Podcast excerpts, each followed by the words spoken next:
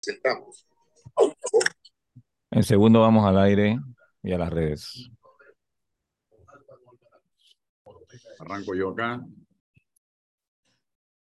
Ok, vamos en 3, 2, 1. Mis amigos, tengan todos muy buenos días. Bienvenidos a este espacio radial sin rodeos que se transmite en Omega Estéreo de lunes a viernes y también a las 8 y 30 de la mañana y también a través de nuestras redes sociales, eh, Twitter, Facebook, fanpage, Instagram eh, YouTube. TikTok también está transmitiendo. Eh, César Raúl, César Relova, Raúlosa, gracias por estar acá con nosotros.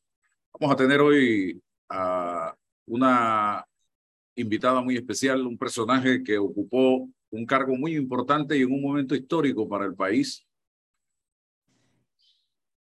Y es la licenciada Kenia Porcel, que ocupó el cargo de Procuradora General de la Nación en el periodo 2014-2019. Específicamente estuvo al frente del Ministerio Público durante cinco años desarrollando eh, investigaciones importantes para el país eh, sobre una época oscura que vivió la nación panameña, estimados amigos. Y ella hoy presenta a la nación su libro bajo el título de Decisiones. Eh, un libro que mucha gente quiere leer, que quiere ver, que quiere entender. Y hoy precisamente vamos a tratar de desglosar algunos aspectos de esta obra de la licenciada Kenia Porcel, sin lógicamente contar todo el libro, porque si no, no tiene ninguna gracia. Yo no sé si puede encender la cámara, licenciada, ya está ahí, y el micrófono. Sí, gracias.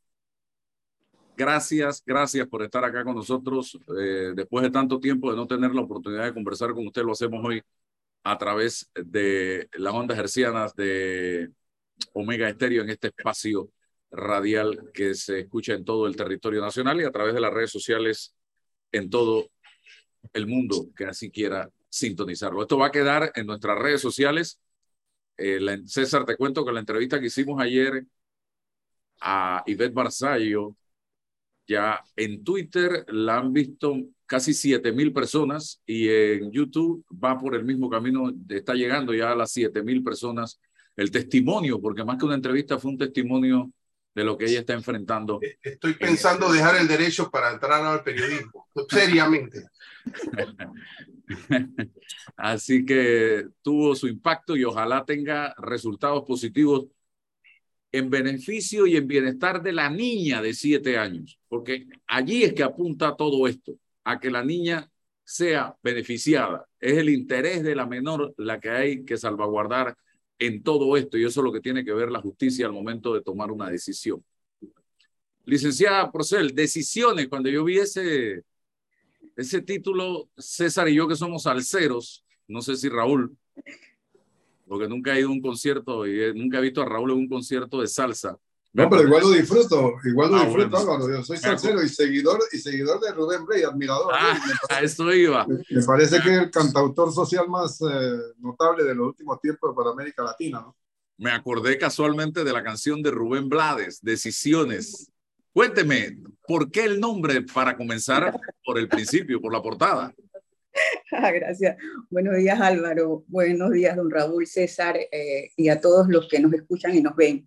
Bueno, es que decidir tomar acciones, decidir tomar decisiones es algo de un, del ciudadano, de la persona diariamente, desde el momento en que te levantas. Sean simples, sean cotidianas, pero también pueden ser trascendentales. En ese libro tomé la decisión de ponerle decisiones justo porque son, eh, transmito importantes eh, consideraciones, eh, importantes decisiones sobre lo que ocurrió en el periodo 2015-2019, ¿no? Entonces, yo sentí que definitivamente allí, con una expresión tan categórica, se podía mandar el mensaje de quién es Kenia Porcel, qué fue lo que ocurrió en ese periodo tan, de tan tanta exposición pública, Álvaro. Y bueno, y también que, admiro, grandemente a Rubén Play, eso no cabe duda. Tuvo que tomar decisiones muy importantes y es por eso el nombre de este libro. ¿Qué contiene el libro realmente eh, eh, y cómo está dividido el mismo?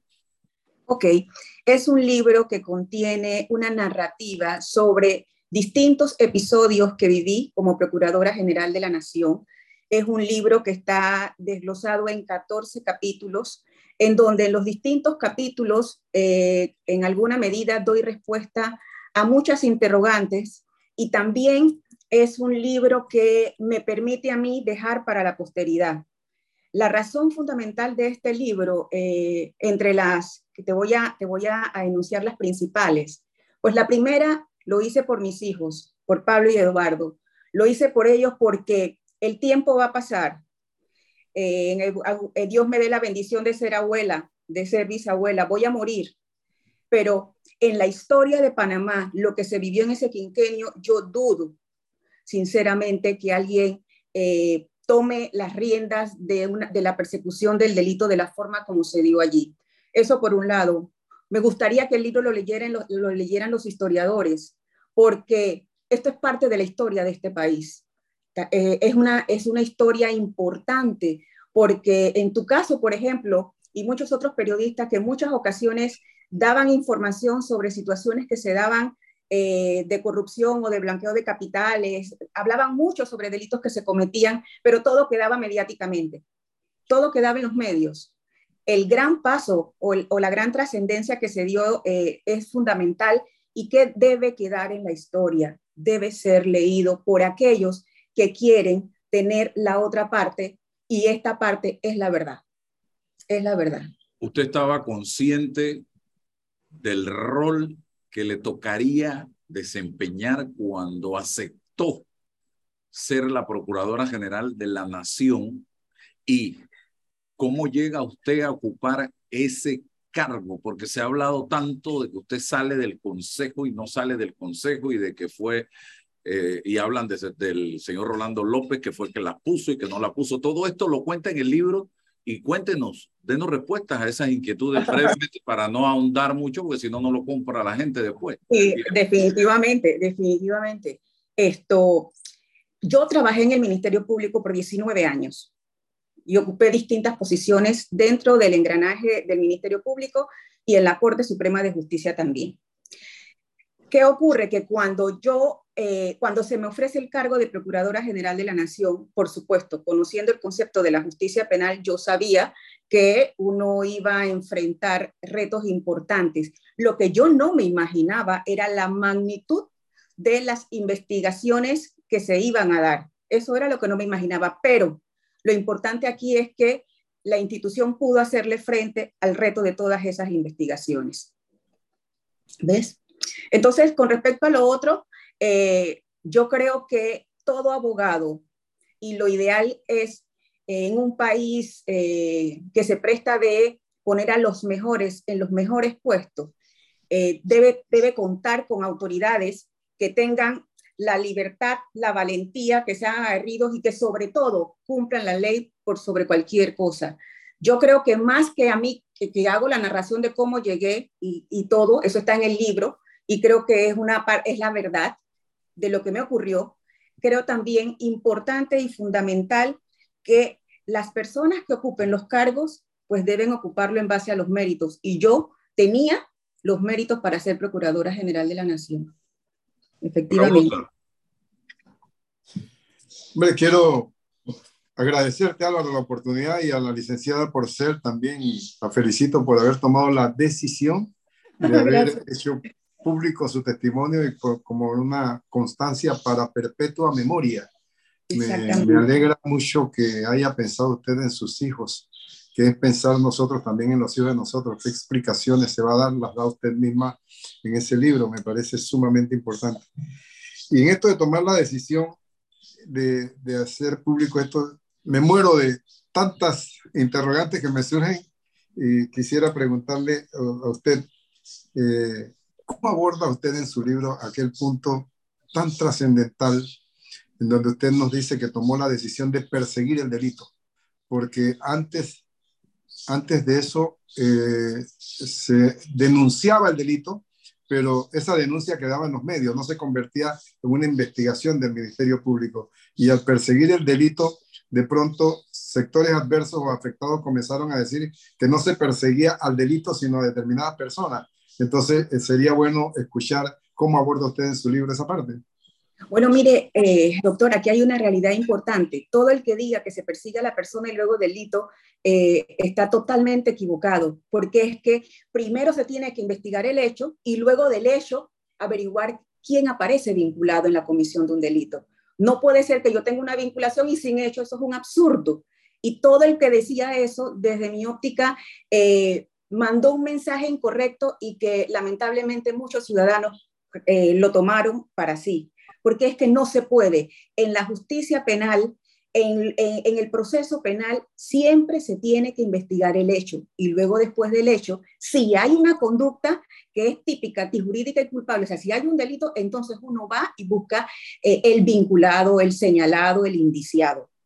Entonces, esto, eso es lo que se hizo allí. Yo en el libro efectivamente narro eh, episodios muy importantes sobre, sobre el tema de la persecución del delito y resulta que todo el que ocupa el cargo de Procurador General de la Nación, lo primero que tiene que hacer, considerando que el procurador es el que establece la política de persecución del delito, lo primero que hay que averiguar es cómo, cómo están tus estadísticas, cuál es la realidad, cuáles son las áreas geográficas en donde hay más incidencia de un delito penal por sobre otro, cuáles son las fortalezas que tienen tus funcionarios o tus fiscales para la investigación de un delito sobre otro, cuál es el, grupo, eh, cuál es el grupo eh, más vulnerable, qué debilidades hay. Entonces, cuando el procurador, eh, y en mi caso así lo hice yo, tiene esto, uno pide todas las estadísticas, por lo menos de los últimos 10 años, y ahí empieza a marcar qué delitos son los... Ah, y también, aquí hay un punto importante,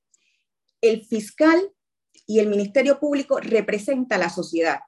Siempre hay que escuchar a la sociedad y la sociedad habla a través de los comunicadores sociales, la sociedad habla a través de las redes, la sociedad habla del, panameño de a pie que se presenta a una, a una, fiscalía y dice, yo quiero que se investigue esto y quiero poner una denuncia. Entonces, hecho esta acotación, el punto es que establecido cuáles son los delitos que más marcaba, entonces se establece una fortaleza de equipos para la investigación. Y es así como se eh, comentaba yo ayer, eh, que, se hablaba mucho del el blanqueo de capitales en narcotráfico, pero es que resulta que hay más de 44 tipos penales que tienen el blanqueo de capitales, que son delitos precedentes. Entonces, un delito precedente era la corrupción. Entonces, además de esto, nos encontramos con la realidad que cuando yo llego al cargo, Panamá estaba en su lista gris. Estábamos siendo eh, muy observados internacionalmente tanto por corrupción como por blanqueo de capitales. Entonces, ante esto, ¿qué se hizo? Pues establecer una política de persecución en donde la corrupción o los delitos contra la administración pública tenían un lugar importante, donde el blanqueo de capitales, delitos contra la economía nacional tenían un lugar importante, donde los delitos contra o en perjuicio de la familia tienen un lugar importante y siguen teniéndolo, porque es que los delitos de violencia doméstica física, psicológica, económica, en perjuicio de la mujer y en perjuicio del hombre, en perjuicio de los desvalidos, que son o los más vulnerables, que son los niños, también se sigue dando. También tenemos una realidad y es que el pandillerismo está en ascenso. Tiene, y los muchachos se pierden y ahí hay que hacer un trabajo. Entonces, por supuesto, sin contar el tema del narcotráfico de las drogas, porque ese es punto y aparte. Entonces, se abrieron una, un abanico de delitos que conforme a los criterios de la política de persecución del delito que tiene que llevar a cabo el procurador, así fue que se adelantaron. Oiga, qué bonita su taza, me gustó.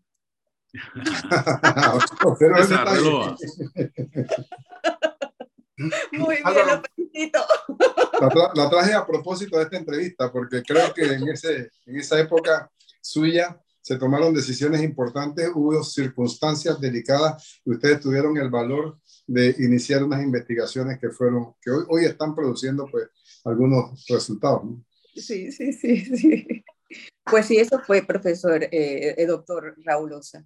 César Sí, eh, Álvaro, buenos días. Buenos días, don Raúl, desde allá del oeste, no de lejanos, del cercano oeste, porque ya casi esas obras nos van a llegar y nos van a unir más.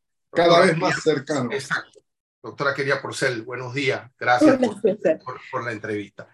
Anoche don Álvaro me, me, me, llamó y me dice, mañana vamos a tener a, a la ex procuradora Kenia Porcel a propósito de la presentación de su libro Decisiones, César. ¿no? Entonces, yo empecé a revisar y dije, pero si no tengo el libro, entonces, ¿cómo voy a preguntarle a la, a la doctora sobre el libro? ¿no?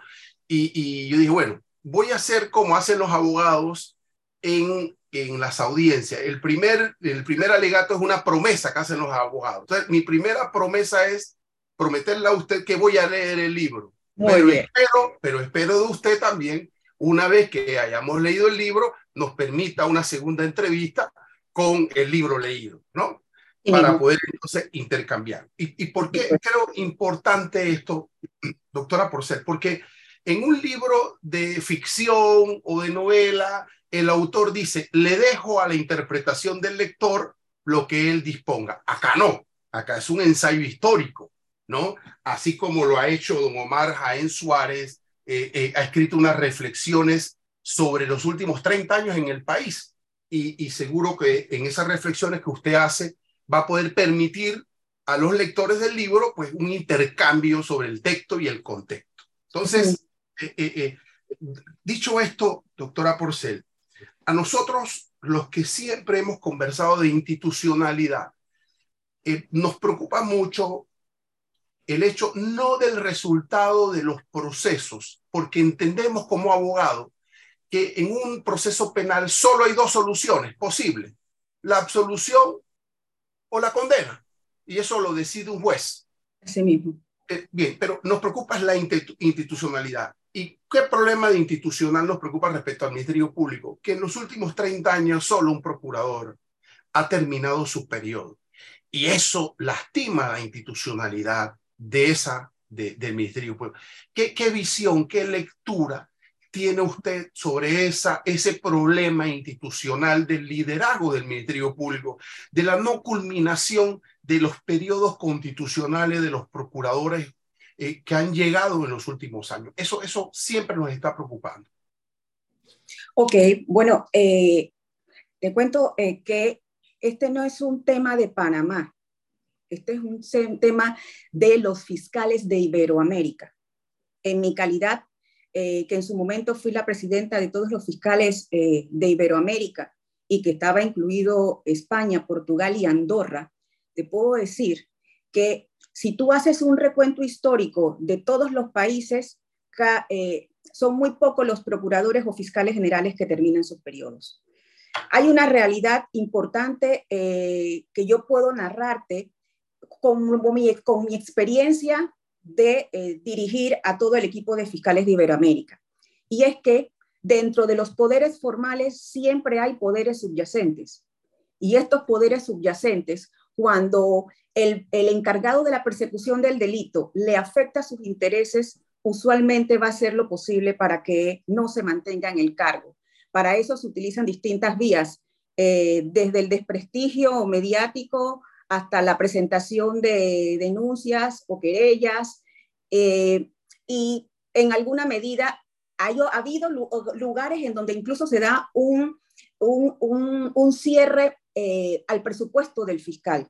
Entonces, esa es una realidad no de Panamá, esa es una realidad de Iberoamérica. Y es importante que, que la sepas, porque incluso el doctor Diego García Sayán, que tiene que ver, que es el relator en el tema de justicia en Naciones Unidas, se abordamos este tema y la preocupación que hay, porque lo ideal para un país es que su justicia penal eh, pueda mantenerse por los periodos que están siendo, que, por los periodos por los que son, eh, llegan al puesto. En, asumo también que la pregunta será o se hace con respecto a Panamá. Bueno, mira, cada, cada procurador general tomó su decisión de o no, de mantenerse o no en el cargo hay unas situaciones excepcionales. Eh, yo puedo mencionar el caso de la licenciada Ana Matilde, que todos sabemos lo que le ocurrió, que si hubiese sido por ella, ella no, tiene, no tendría por qué haber eh, abandonado el cargo porque es que se le inició un proceso. En mi caso fue por una renuncia, una renuncia que tomé y que decidí porque el, cargo, el, cargo, el cargo de procurador se lleva en solitario y para que el cargo pueda mantenerse en un nivel siempre va a requerir del apoyo social. Cuando el apoyo social baja, es muy difícil porque hay un elemento importante, la credibilidad. Pero estos son aspectos interesantes que yo narro en el libro y creo que después que, lo leas podemos tener una conversación larga y extensa justo en esta segunda reunión que vamos a tener. Se habla y se ha hablado, se sembró la idea, mejor dicho, de que había una procuraduría paralela que allí se confeccionaban los expedientes, los casos y luego ya desarrollados llegaban a manos de los fiscales en el Ministerio Público. Hasta el día de hoy mucha gente piensa exactamente que eso fue así. Uno. Y segundo, usted habla de, en el caso suyo, renuncia. ¿Usted recibió o no recibió algún tipo de respaldo y de apoyo institucional? Porque estamos hablando de un tema institucional. Un procurador es nombrado por 10 años, no hasta que un presidente le dé la gana de parte del presidente Cortizo y de su equipo más cercano? No, aquí hay una realidad. Eh, recordemos que el, el, presidente Cortizo llegó al cargo el, el, 2 de julio del 19. Yo renuncié cuatro, escasos cuatro meses después. Y todos sabemos las razones, eh, como yo lo dije también en mi último día de entrevista, del por qué lo hice hay un tema de eh, credibilidad, hubo un tema de esto, de mucha, bajó mucho la confianza ciudadana, y, pero yo creo y estoy convencida que lo que ocurrió era justo porque se quería, eh, se quería mi cargo. Lo, importante aquí señalar es que pueden, muchas personas pueden querer tu cargo, muchas, pero tú decides. Y las decisiones, por eso se llama el libro así, una decisión soberana de renunciar al cargo. Mi familia ya estaba siendo muy afectada, Álvaro. Yo creo que para nadie es esto, eh, todo el mundo se dio cuenta que por muchos años la figura pública más atacada fui yo. Y bueno, mi familia estaba afectada, mis papás estaban afectados, eh, había muchas investigaciones y yo también consideré que la, lucha contra la corrupción y el enfrentamiento que en algún momento yo tuve con el sistema judicial, que para nadie tampoco era era, era, esto, era desconocido, me ponían a mí en alguna medida en una posición muy vulnerable. Y aquí hay realidades. Hay momentos en donde tú estás en el campo de juego y tú estás jugando, pero hay momentos en donde tú te tienes que comportar y tienes que irte a las gradas y observar el partido. Yo creo que ese, ese juego que estaba a, a 10, bueno, no, vamos a poner que sea boxeo, que estaba a 10 asaltos, yo participé en 5.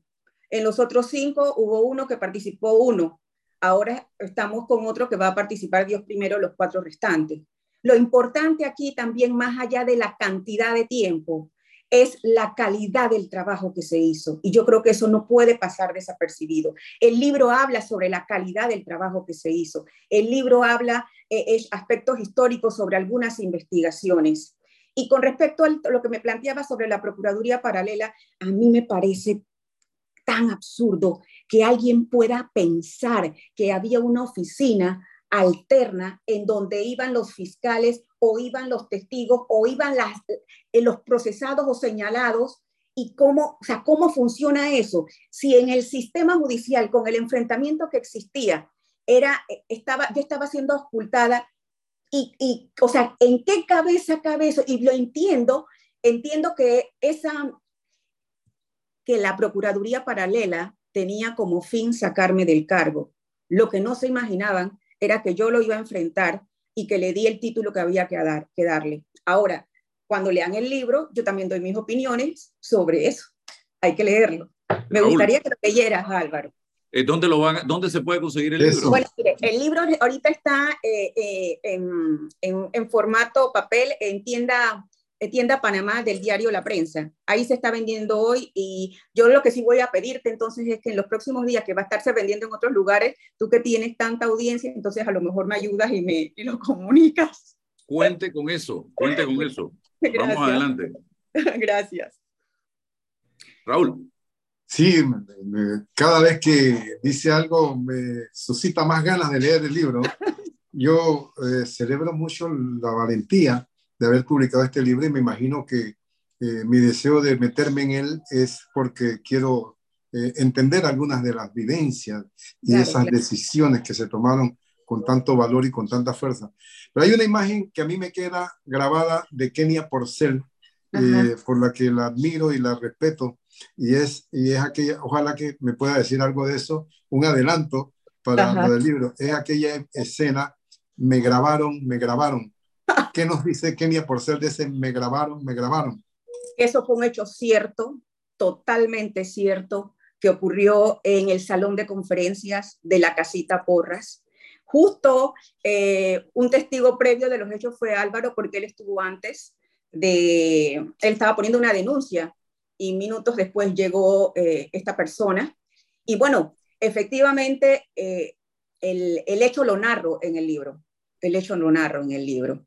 El libro cuenta narraciones de vivencias que tuve, sustentada también en algunos, en algunos informes de gestión. El libro narra un, pasaje muy especial y fue una conversación que sostuve con el Papa Francisco. Esto, eh, muy interesante sobre la corrupción el libro narra esto, un aporte que yo hago eh, con la mayor humildad sobre lo que yo veo de la justicia en Panamá. Eh, como ex servidora pública, yo creo que, eh, y por el cargo que, que, ocupé, siento que hay experiencias que, y desaciertos que cometí que puede que muchos servidores públicos les sirva para que ellos no los cometan y puedan tener una mejor, pueda existir una mejor relación entre la sociedad con ellos, porque es que los servidores públicos se deben a la sociedad.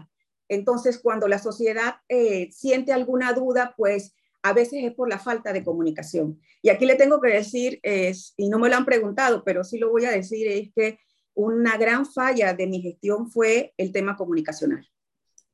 Voy con César, pero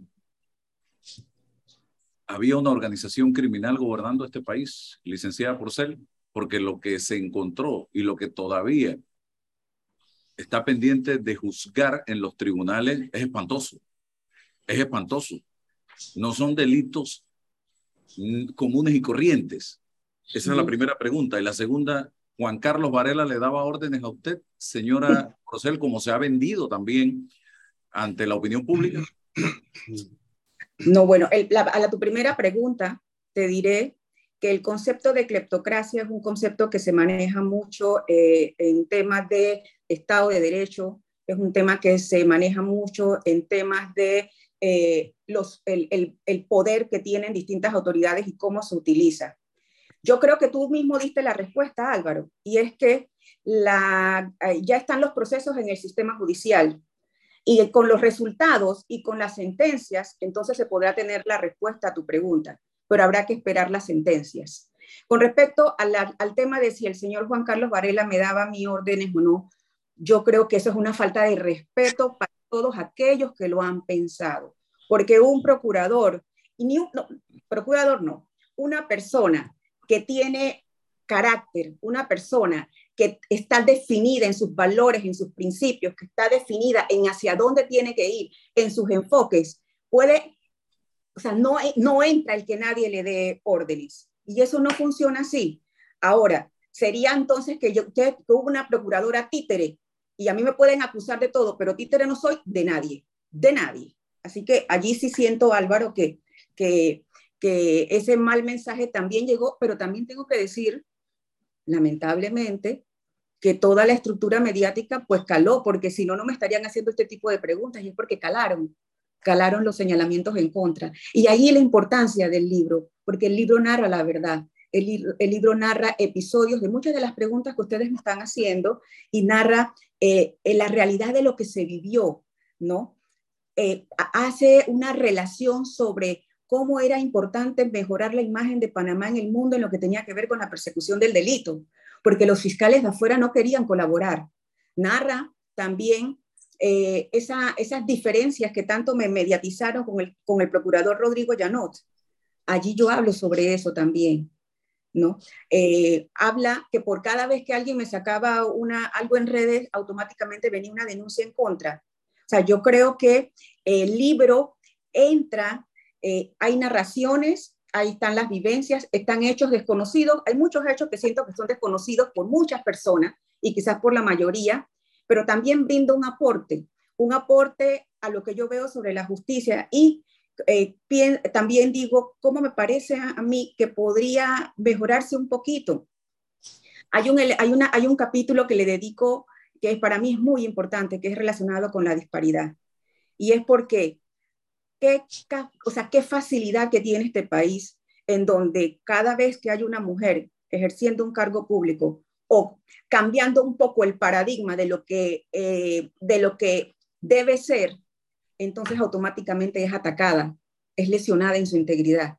Y no hablo solamente de las mujeres fiscales, las mujeres jueces, las mujeres magistradas, no, hablo de la mujer en general, de cómo la muchacha que está eh, eh, en redes sociales, que le faltan el respeto, poniéndole fotos que no corresponden, eh, atacando siempre la dignidad de la mujer. Y yo creo que en un país de igualdad, como decimos nosotros que lo somos, pues no debería ocurrir eso. Es un llamado de atención es un libro de reflexión, es un libro de hechos históricos, es un libro que eh, eh, va para la Biblioteca Nacional, porque yo quiero que quede para la historia, porque yo estoy convencida que los riesgos que asumí muy difícil van a volver a, ser asumidos. Y yo solamente confío en el sistema de justicia, porque el tiempo da la razón y pone a cada uno en su lugar. En mi caso ya han pasado ocho años. Han pasado ocho años. Cuando salí del cargo, yo consideré que el libro eh, que tenía que escribir, porque tenía que dejar la historia, porque suficiente, hubo suficiente mediatización negativa. Sé que también no voy a cambiar a la gente que piense y que diga, ay, que no le creo. No, el libro no va si tú me crees o no. El libro va a narrar hechos. Toda aquella persona que tiene valores, entre, eh, que tiene valores éticos o que es una persona eh, madura en el pensamiento, preocupada por saber eh, esto, por saber las dos versiones, allí están las dos versiones. Si se inclina por otro, ya esa es su decisión, pero qué bueno dar opiniones en base a las dos versiones. Pero por eso el libro es la decisión de romper el silencio, la decisión de hablar, la decisión de dar mi verdad, la decisión que quede para la historia, la decisión de que esa lucha no, no, no veo cómo se pueda volver a repetir, la decisión de los momentos felices que viví como procuradora, ayudando al personal, la decisión de enfrentarme a los riesgos solamente pensando en que un fiscal representa a la sociedad. Entonces, el libro busca eso, busca compartir vivencias, busca eh, narrar hechos importantes, busca, hace, hace un, eh, un recuento también sobre todos los fiscales generales con los que me reuní, sobre cómo habla de los Panama Papers. El libro habla sobre cómo tuve que presentarme a toda la policía y fiscales de Europa para plantear que Panamá no estaba, eh, no estaba protegiendo a nadie, que las investigaciones estaban dando. Todos los, todas las luchas que hubo en ese quinquenio y que, bueno, deben quedar en la historia, porque en la historia no solamente debe quedar lo malo, la historia también tiene, el futuro de este país tiene derecho a conocer la parte buena. Y no es... Y, perdón. Termine, termine, termine, termine. Y no, es... Y, y, no es solamente esto, el desmedro, el insulto, la falta de respeto, no. Hay panameños y estoy seguro que hay una juventud que quiere saber qué pasó, porque resulta que en, en, en la estructura de persecución del delito entran muchas variables, muchas realidades, ¿no? Y yo creo que eso es importante que se conozca. Sí, eh,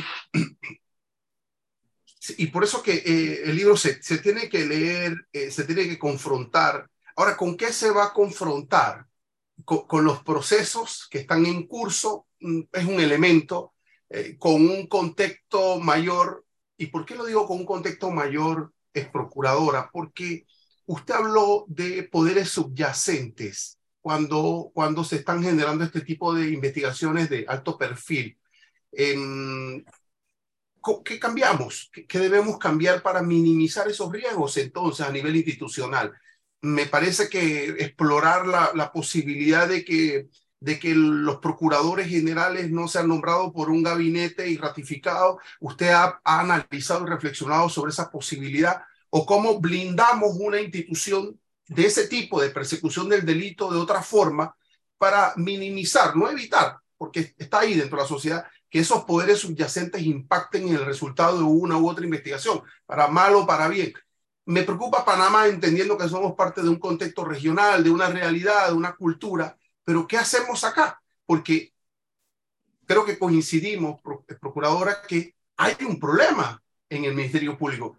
Es más, a, mucho, a un sector de la población le resultó extraño que el actual procurador removiera a las fiscales encargadas de estas investigaciones de cara a, a, los, eh, a, los, eh, a las audiencias, si fueron ellas las que pues, eh, levantaron la investigación, generaron todo y, y, conocían de la A a la Z el, el resultado de estas investigaciones. Llega un nuevo liderazgo, remueve a esas fiscales y entonces ah, pues no tenemos respuestas, tenemos esas preguntas a nivel institucional entendiendo los liderazgos, por supuesto.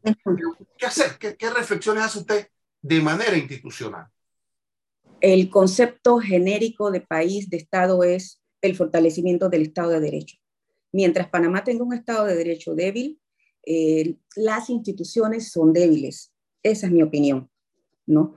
Eh, en el cargo del Procurador General de la Nación, por ser una figura o ser un cargo que guarda relación estrecha con eh, la representación a la sociedad, la sociedad juega un papel importante, muy, muy importante, porque somos nosotros, es la voluntad del individuo, la voluntad de la sociedad lo que determina eh, la fortaleza o no de determinadas decisiones y cómo éstas impactan Así que para mí es el concepto de Estado de Derecho. El Estado de Derecho hay que trabajarlo y tenemos que seguir fortaleciéndolo. En el tema de lo que usted me plantea con el, procurador Caraballo, pues yo allí sí no puedo dar mayor opinión porque yo no conozco cuáles fueron las razones, ¿no? Pero lo que sí es cierto es que cuando un procurador llega al cargo siempre revisa fortalezas y debilidades de los distintos fiscales y no solamente eso, sino de las áreas. Y yo puedo poner un ejemplo en el caso del procurador Caraballo que, trabajó en mi periodo, él estuvo en Colón. El, procurador Caraballo es de Colón. Conoce la, conoce la esencia sobre cómo perseguir el delito y de hecho el índice de delitos eh, fue controlado drásticamente con la presencia de él allá.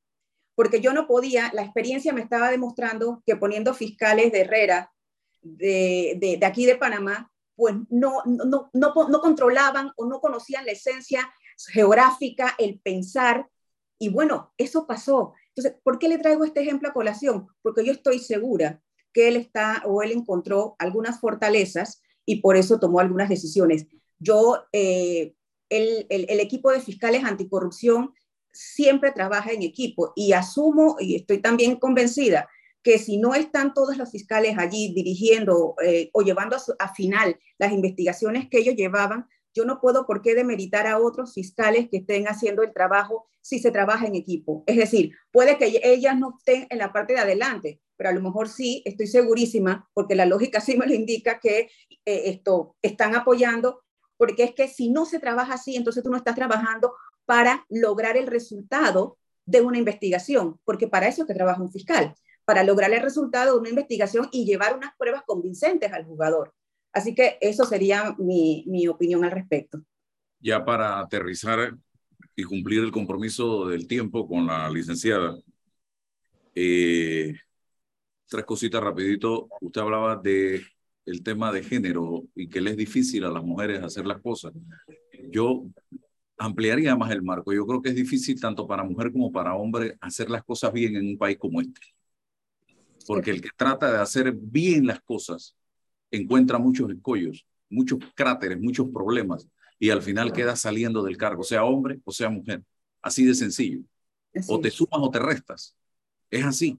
Y lo otro, el tema de los, eh, el señor Caraballo, por ejemplo.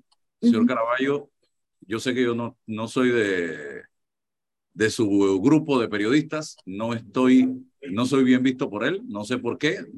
Ha sido imposible tratar de lograr una comunicación con él durante su periodo, pero sigo insistiendo y lo he dicho públicamente. Yo soy un hombre que dice las cosas públicamente, que tenerlo interinamente no es correcto.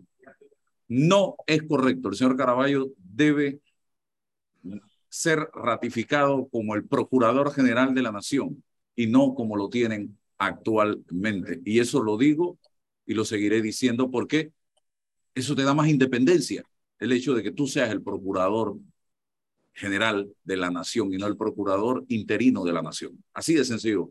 Y lo otro, ya para cerrar, eso sí es una pregunta, los Varela Leaks. ¿Qué pasó con ese tema?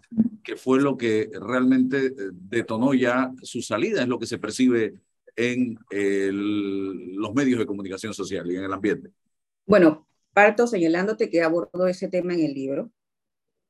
Eh, eh, los Varela Leaks es un delito, un delito que atacó la intimidad de una persona y de muchas otras, que contiene, desde mi óptica, de lo que a mí se me han, de los comentarios que a mí me hicieron, porque yo no los he leído, no lo voy a leer porque eso es un delito, eh, verdades, medias verdades y mentiras. Aquí lo importante, Álvaro, es que la gran verdad sobre eso está en manos del Ministerio Público.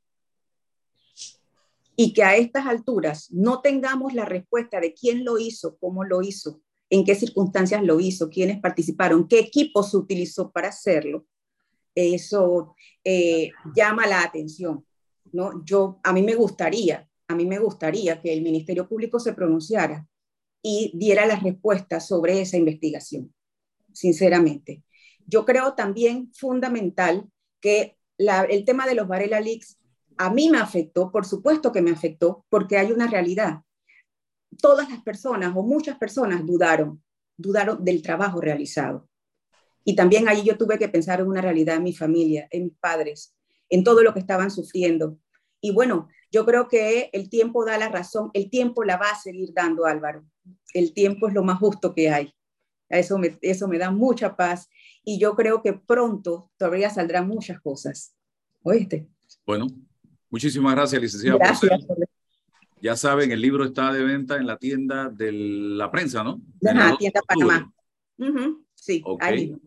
Y también va a estar de venta públicamente en otros lugares que vamos a estar dando a conocer cuando la licenciada Porcel nos haga llegar esa información, porque sé que aquí en redes sociales hay mucha gente que me está preguntando dónde conseguirlo. Así que gracias. ¿Y el costo del libro cuánto es? 23 dólares. 23 dólares. Perfecto. Gracias, licenciada. Por gracias, gracias a todos. Saludos. Vamos al cambio comercial y regresamos. Hasta pronto. Bien, hemos conversado con la licenciada Kenia Porcel aquí en este programa. Esta entrevista eh, seguirá en las redes sociales para que ustedes tengan la oportunidad de verla. Está en Twitter, está en Facebook, en fanpage, en TikTok, también en YouTube completa, con video. Eh, en Facebook también. En todas estas plataformas usted la va a poder eh, escuchar y ver lo que ha dicho la licenciada Kenia Porcel eh, en esta conversación que hemos tenido en el día de hoy. No quisimos entrar en más detalle porque entonces vamos a estar eh, entrando en el contenido del libro y eso como si yo le contara a César o a Raúl o a todos ustedes la película antes de ir al cine a verla. Y no se trata de eso eh, eh, se trata de que la gente eh, quiera ver el libro. Aquí me preguntaba alguien que cuente cómo la grabaron. A ella no la grabaron. El testimonio fue que ella recibió la visita de un magistrado de la Corte Suprema de Justicia en ese momento, que fue a confesarle que a él lo habían grabado. Y fue aquel grito de me grabaron, me grabaron. Eh, eh, la licenciada dice que yo estaba eh, testigo previo. Da la casualidad que yo ese día estaba en el Ministerio Público con un grupo de abogados, un par de abogados, presentando una querella contra el honor, eh, que con el pasar de los meses, años, logramos condena contra la persona que nos calumnió y nos injurió. Eh, estaba yo en ese momento, en ese trámite en el Ministerio Público y me llamó la atención ver llegar a este caballero, un magistrado de la Corte Suprema de Justicia, a las instalaciones del Ministerio Público. Y miren lo que estaba pasando y yo estaba ignorante de lo que estaba sucediendo en ese momento, pero sí, efectivamente, él llegó a eh, el Ministerio Público, no lo puede negar porque eh, eh, no solamente está, está en las cámaras, lo vi yo y lo vio toda la gente que estaba allí en la Procuraduría, en la casita de Belisario Porras en ese momento. Pero interesante lo que se ha planteado. Evidentemente, la segunda entrevista que nos han prometido César y Raúl, la ex procuradora, va a ser mucho más importante porque ya vamos a tener conocimiento de lo que consta en este libro, que hoy mismo voy a tratar de conseguirlo. Ya César me dijo que le ayudara a conseguirlo. Voy a, a conseguirlo con intereses, lógicamente, porque el mandado cuesta. Así que a la tasa a la tasa de la de la Comisión Bancaria de Monagrillo, por favor. solo, solo eso, ¿no? Ya también otra persona, otro amigo nuestro nos pidió que le consiguiéramos el libro, así que vamos a tratar de hacerlo en el transcurso del día antes de que se agoten porque hay que leer, hay que documentarse, hay que ver lo que se ha dicho allí en ese libro. Porque yo veo a mucha gente hoy eh, y respetando a la señora Porcel, es una dama, es una mujer eh, con virtudes y defectos. Pero me hago la pregunta, ¿cómo, cómo, cómo terminará toda esta traginovela eh, que ha vivido el país en medio de tanta corrupción, en medio de tanta asquerosidad que se ha dado y que todavía haya gente que tenga dudas de todo lo que le tocó vivir al país durante todo este tiempo. Y hay mucha gente que lo sustenta y lo justifica diciendo, pero ¿por qué no se investiga antes del 2009? Perfecto, Está bien, pero eso no significa que del 2009 en adelante no ocurrieron todas estas porquerías. Miren el escándalo que se dio en este país, César y Raúl, con una señora porque tenía 50, 60 mil dólares en una refrigeradora. ¿Te acuerdan de ese escándalo en el gobierno de Mireya Moscoso?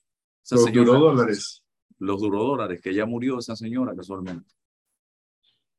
Hoy eso se lo gastan esta gente en propina.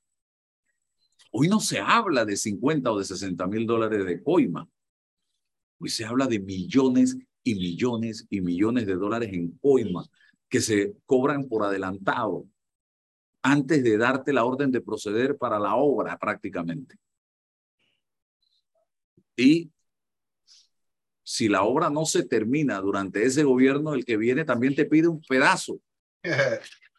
y hay empresas que quedan pagando lo que se van a ganar en coima o simple y sencillamente meten en el costo lo que ya saben que tienen que pagar en coima adicional a la ganancia que van a tener.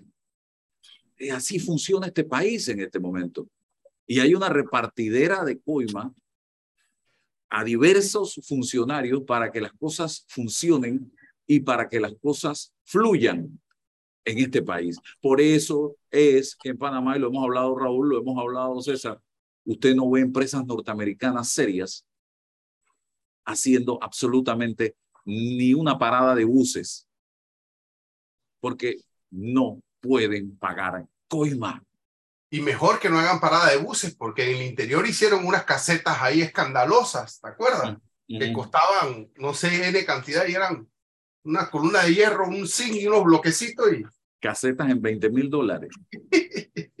Por Dios. Entonces, es una, un deseo y una ansia. Mira lo que está planteando el alcalde en este momento, decirnos que él va a hacer diciembre un desfile e iluminado de la ciudad y nos va a costar casi 6 millones de dólares.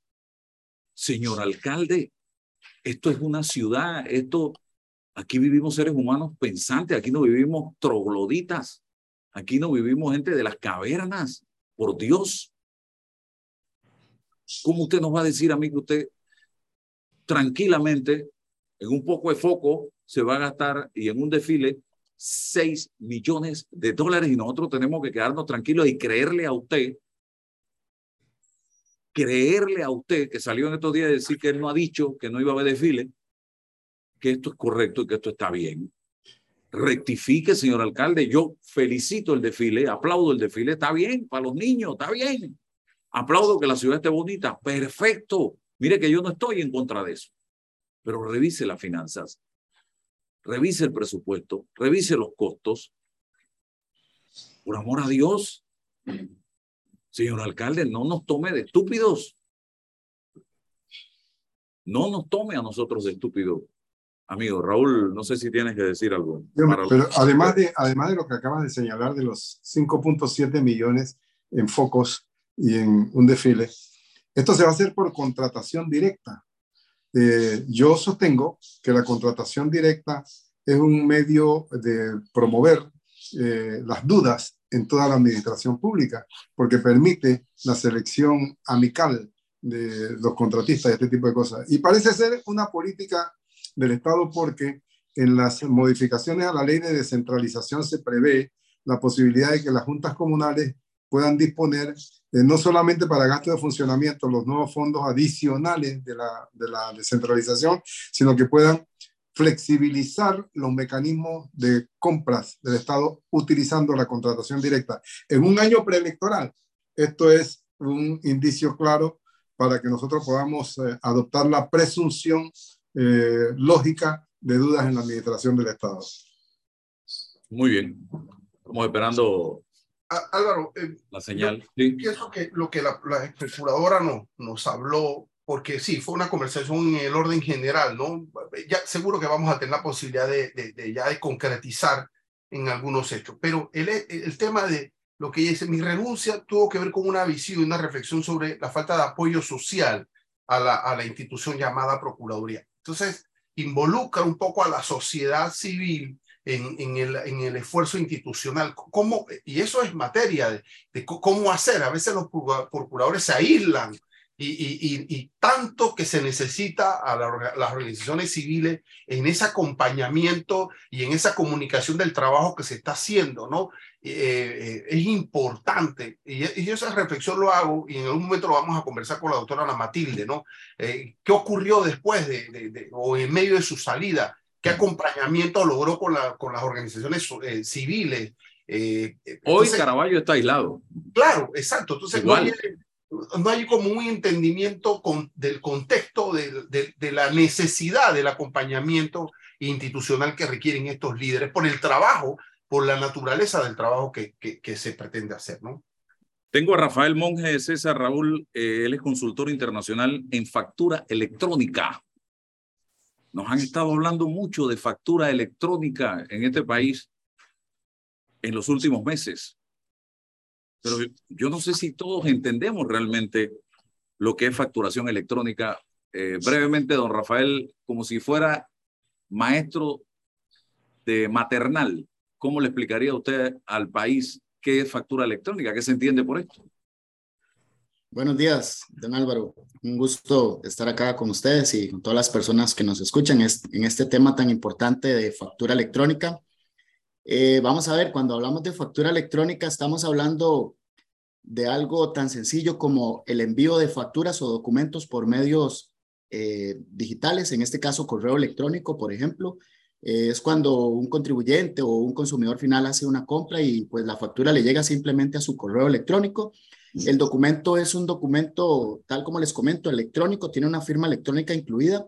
Sin embargo, hay una representación gráfica que se llama CAFE, que es el comprobante auxiliar de factura electrónica, que es una factura normal, es la representación gráfica de ese documento electrónico. El documento tiene un formato que se llama XML, pero eh, realmente eh, los usuarios van a poder ver un PDF, que es la factura como tal, con todos los parámetros y toda la validez jurídica y legal que la firma electrónica le da por medio de lo que establece la DGI para, esto, para esta documentación. Muy bien. ¿Quién puede facturar de forma electrónica hoy día? Eh, sí, vamos a ver, hay cosas que sí son importantes de que las personas conozcan. En este caso, como usted lo comenta, la obligatoriedad de factura electrónica actualmente está establecida para toda aquella persona que se registra como nuevo contribuyente, por ejemplo. Ellos ya están obligados a la factura electrónica como tal desde que hacen su registro. Y también en este caso mencionar, mediante el decreto 201-5215, los proveedores del Estado. Toda aquella persona, sea natural o jurídica, que le provea algún bien o le preste algún servicio al Estado, está en la obligación de emitirle una factura electrónica al Estado, pues la DGI establece que la, el ente gubernamental eh, solamente recibirá factura de manera electrónica y ya no en papel. ¿Y las características de la factura electrónica, eh, cuáles serían entonces? Sí, la factura electrónica, eh, bueno, tiene vastas características, entre ellas algunas que son un poco técnicas, otras que son un poco más sencillas de entender. La técnica para sus efectos es el formato XML, que es una estructura universal conocida como Extensible Language Market, sin embargo, eso es más técnico. Y tenemos la parte que es más sencilla. Es un documento que permite el control fiscal al ente gubernamental, por ejemplo. Eh, es un documento que permite ser almacenado por medios electrónicos y guardarse por el plazo que establece la misma ley, en este caso cinco años. Ahí tal vez es importante mencionar, ¿verdad? Que si las personas buscan o utilizan algún proveedor, un pack que les dé este servicio, pues que les dé todas estas características como el almacenamiento por cinco años, eh, también alguna reportería, entre otros aspectos que son importantes, como nosotros pues brindamos eso a los contribuyentes. De igual manera, la firma electrónica, que es un aspecto sumamente esencial, una factura que no esté firmada por una firma electrónica, la cual provee la Dirección Nacional de Firma Electrónica, pues no tendría validez alguna. Por ende, todo contribuyente debe contar con una firma electrónica que le permita la validez a este documento como tal. Esas son algunas de las características que tiene la factura electrónica. Raúl, ¿algún comentario en torno a este tema? ha, dicho, ha, dicho el invitado que mejora eh, ampliamente el control fiscal por parte del gobierno. Sería bueno que nos ampliara un poquito sobre hasta, hasta dónde es eh, eficiente, efectivo ese control fiscal para, para, para mantener las declaraciones de renta en los niveles óptimos. Claro, eh, vamos a ver, creo que lo primero que tendría que comentarles en este aspecto es la experiencia que han tenido otros países, como es por ejemplo el caso de Costa Rica, eh, Guatemala, que está empezando en el proceso, eh, Chile, México, que son países que ya han implementado la factura electrónica y actualmente existen evidencias del incremento que han tenido en los ingresos o en la fiscalización más bien tributaria, eh, la cual pues ha, ha crecido en sobremanera. De igual manera es importante señalar el incremento que han tenido las empresas. Por ejemplo, acá en Costa Rica le puedo comentar que las empresas incrementaron en un 85% sus ingresos lo cual pues le permite pues claramente eh, tener un crecimiento económico y por ende desarrollar una diversidad de negocios que también le permite la factura electrónica. Y el gobierno también incrementó sus ingresos o su, o su fiscalización eh, bastante, bastante, eh, de manera que le permite pues salir un poco adelante en algunos aspectos, ¿verdad?, que tiene el gobierno, como lo que son déficits fiscales, entre otros aspectos que son importantes de mencionar. Y la factura electrónica lo que viene a hacer es todo esto, viene a mejorar en sobremanera, no solo eso, sino los procesos también que los contribuyentes tienen que realizar de cara a sus obligaciones, como presentación de declaraciones. Por ejemplo, nosotros ponemos un software eh, por medio del enlace www.panafacturas.com en el que los contribuyentes van a poder tener el registro de todos sus ingresos inclusive sus compras podrían ver en algún momento. Ahorita no está implementado porque la DGI no lo tiene así, pero en algún momento se podrá ver. Y van a poder descargar reportería para llevar un control certero de todos los ingresos que han tenido. Su, su contador, por ejemplo, va a poder tener un acceso a esa información con un usuario que se le podría crear, lo cual le facilitaría el trabajo para poder presentar declaraciones e inclusive el contribuyente podría autogestionarse, ¿por qué no? En caso de que ya cuente con un conocimiento referente a esto, ¿verdad? César, ¿algún comentario?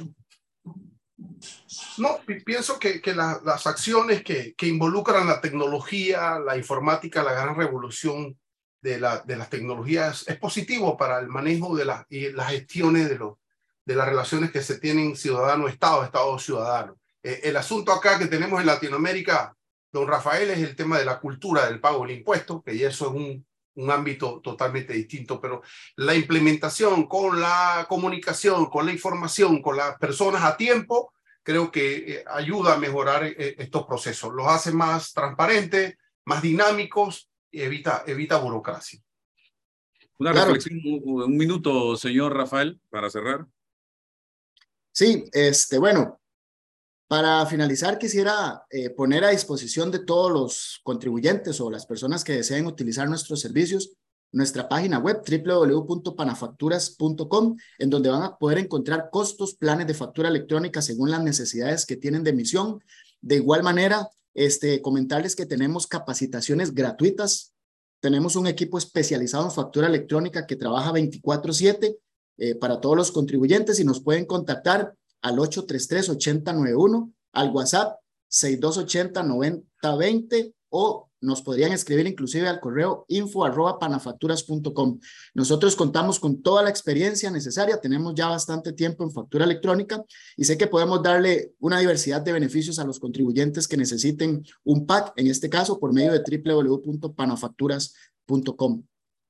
Gracias, Rafael Monge de Panafacturas S.A. para hablarnos del tema de la factura electrónica. Raúl, César, muchas gracias.